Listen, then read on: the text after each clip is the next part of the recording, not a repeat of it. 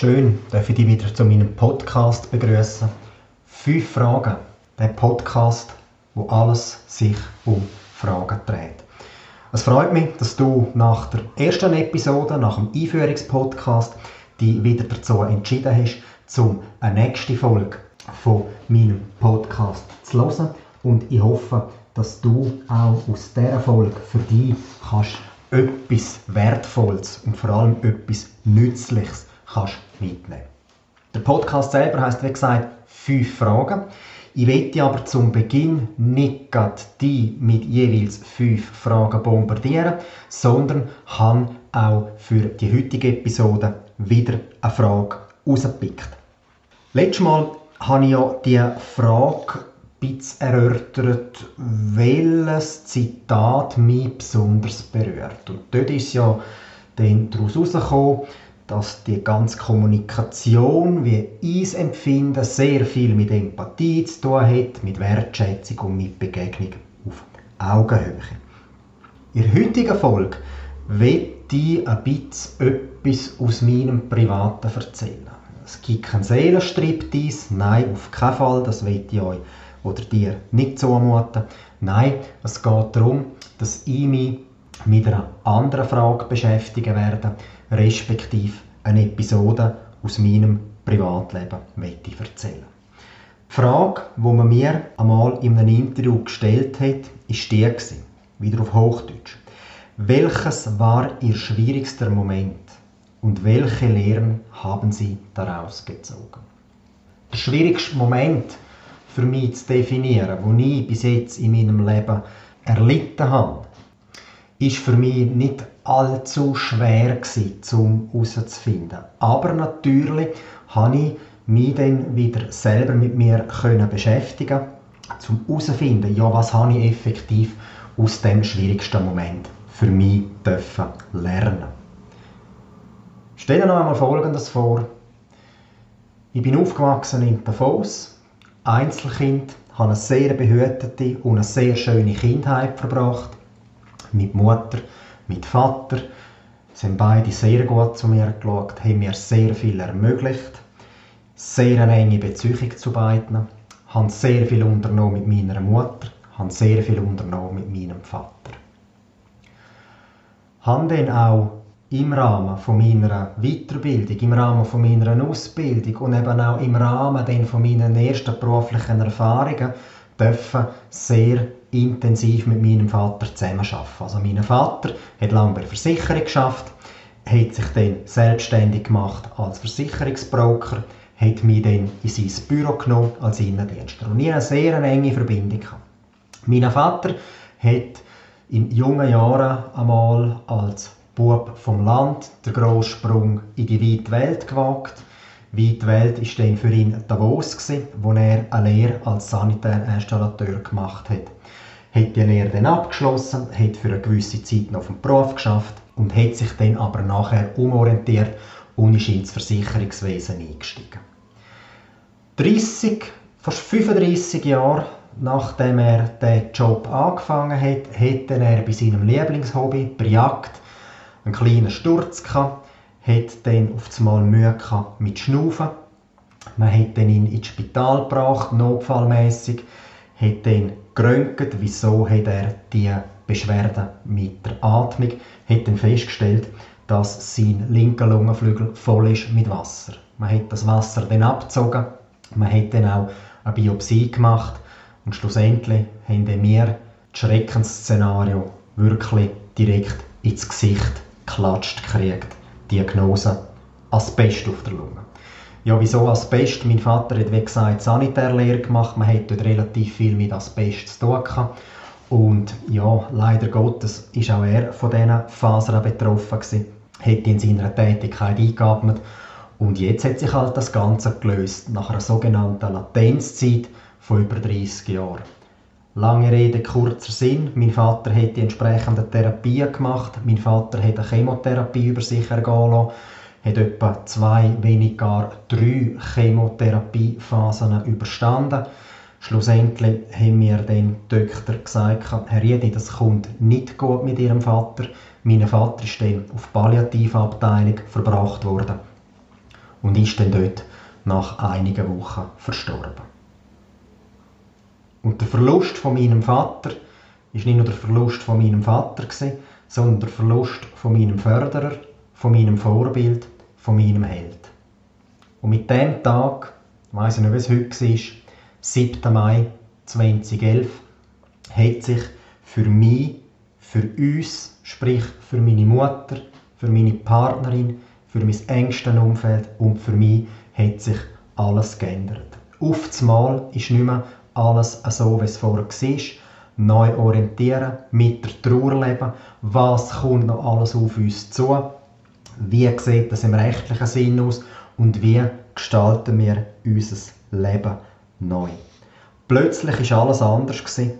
und plötzlich ist man ganz bei sich. Man ist in Trauer, aber auf der anderen Seite bin ich auch erleichtert gewesen, dass meinem Vater jetzt dort, wo er ist, dass es ihm gut geht, dass er keine Schmerzen mehr hat, dass er nicht mehr leiden muss. Schlimm in so einem Fall ist es nachher immer für die, die zurückbleiben. Und das ist ein sehr guter Spruch, wo mir meine Mutter auf den Weg gegeben hat. Es ist nicht schlimm für die Person, die gehen muss, schlimm ist es für die, die effektiv zurückbleiben. Ja, und jetzt kommt natürlich die grosse Frage, welche Lehre habe ich aus diesem Ereignis gezogen? Am Anfang effektiv nur funktioniert. Ich habe weiter geschafft, ich habe wie eine Maschine geschafft, ich bin am Morgen aufgestanden, bin ins Büro gegangen, habe jedes Mal im Büro müssen seinen leeren Schreibtisch anschauen, musste Kunden trösten, die mein Vater seit Jahrzehnten kennt haben, die mein Vater sehr geschätzt haben, habe selber müssen meine Trauer bewältigen, habe dann aber auf das Mal gemerkt, ich kann so nicht weiterarbeiten, ich muss da irgendwo einen Schlussstrich auch unter das Kapitel ziehen. Ich habe dann für mich selber gemerkt, dass ich mich selber aus dem Spiel nehmen muss. Ich muss mich selber beruhigen, ich muss mit dem zu Gang kommen, ich muss mein Umfeld einbeziehen und mein Umfeld hat mir auch dementsprechend das Signal gegeben, dass ich besser schauen soll, dass ich wieder zu mir finden soll. Und für mich ist dort der Ursprung zum zu sagen, Gut, ich habe jetzt ein Alter, dazu mal 32. Ich stehe noch mittlerweile im Leben. Ich bin mit drin. Mein Papa hätte das nicht gerne gehabt, wenn ich mit dem Schicksal hadere, wenn ich da in der Trauer versinke. Und ich habe mich bewusst dafür entschieden, meine Prioritäten neu zu ordnen. Also was ist mir im Leben wirklich wichtig? Ist es wirklich immer am Geld nachzuspringen? Ist es zu schaffen bis zum Umkehren? Ist es immer nur dort sein, da sein, dort springen und nur zu funktionieren. Und ich habe für mich dann natürlich klar den Punkt gefunden, um zu sagen, nein, jetzt mache ich einen Break, ich tue mich neu orientieren, ich tue meine Prioritäten neu ordnen und vor allem ist mir die grösste Lehre aus dieser ganzen Dramatik, aus dieser ganzen Tragödie, aus dieser ganzen Familientragödie, die ich da wirklich erlebt habe, meine Lehre daraus ist, seitdem lebe ich viel bewusster. Was heißt für mich bewusst leben? Bewusst leben heißt das Leben mal so nehmen, wie es kommt, zu bewerten und das zu ändern, was ich ändern kann. Und das, was ich nicht ändern kann, das muss ich mit einer gewissen Gelassenheit annehmen. Und von Haus aus bin ich mit einer gewissen Grundgelassenheit ausgestattet und ich bin sehr dankbar dafür. Ich lebe seitdem auch viel achtsamer. Ich höre mehr auf mich. Ich höre viel mehr auf mein engstes Umfeld. Ich höre viel mehr her. Ich höre bewusster zu. Ich höre nicht einfach nur beiläufig zu. Ich höre aktiver zu. Und ich habe es für mich auch gelernt, zum bewusster und achtsamer auf meine Mitmenschen zuzugehen. Die Leute wirklich aus reinem Interesse fragen, wie geht es ihnen? Wie geht es deiner Familie? Wie geht es deinem Mann? Wie geht es deiner Frau? Wie geht es dir effektiv? Nicht aus heuchlerischen Grundsätzen, sondern effektiv, weil es mich interessiert, was der Mitmensch macht. Weil man ist ein soziales Wesen, man kann nicht allein funktionieren.